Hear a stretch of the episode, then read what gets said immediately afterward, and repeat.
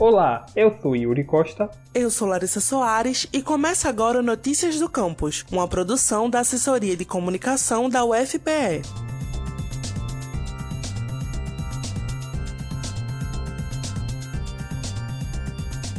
Essa semana é comemorado o Dia da Mulher e pensando nisso, o Notícias do Campus traz para você uma série especial sobre mulheres na literatura. Com a ajuda da professora Raíra Maia, do Departamento de Letras da UFPE, selecionamos cinco autoras que, apesar de sua relevância, acabaram sendo negligenciadas, tanto pela historiografia literária quanto pela sociedade. E hoje falaremos de uma das escritoras mais influentes do movimento pós-modernista brasileiro, Conceição Evaristo. Nascida em 29 de novembro de 1946, na cidade de Belo Horizonte, a autora teve uma infância e adolescência marcadas pela miséria na capital mineira e só conseguiu estrear na literatura no ano de 1990, já no Rio de Janeiro, lugar onde se graduou em letras pela UFRJ.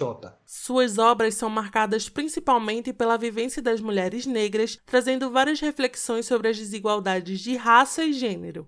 Dentre suas obras, podemos destacar alguns romances e contos, como Ponciá Vicêncio, Becos da Memória e Olhos d'Água. Nós conversamos com Stephanie Albuquerque, que é professora de língua espanhola e mestre em teoria da literatura, e ela nos falou um pouco sobre a importância de Conceição para a literatura nacional. Conceição é muito importante no contexto brasileiro, porque ela está dentro desse ambiente acadêmico, esse ambiente extremamente eurocentrado, branco, é, colonizado, e ela vai trazer a visão sujeito negro contado pelo próprio sujeito, né? Contado pelo próprio negro. É interessante lembrar também que Conceição já foi homenageada como personalidade literária do ano em 2019 pelo Prêmio Jabuti e já venceu a edição de 2015. Porém, apesar disso, Stephanie nos falou o porquê dela não ser tão reconhecida pela sociedade em geral.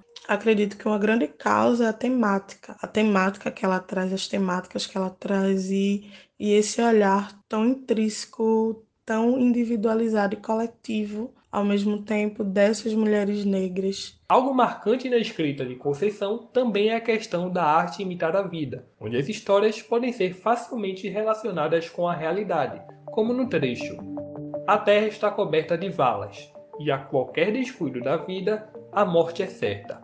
A bala não erra o alvo. No escuro, um corpo negro bambeia e dança. A certidão de óbito os antigos sabem, veio lavrada desde os negreiros.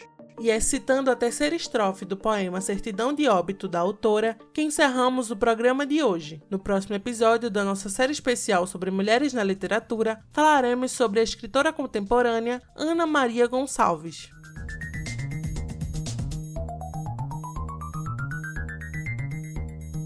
Esse foi o Notícias do Campus de hoje. Acompanhe tudo o que acontece na UFPE através do nosso site, ufpe.br/agência. A gente também está no Twitter, UFPE Oficial, e no Instagram, ufpe.oficial. E não esqueça de seguir o Notícias do Campus no Facebook e Spotify.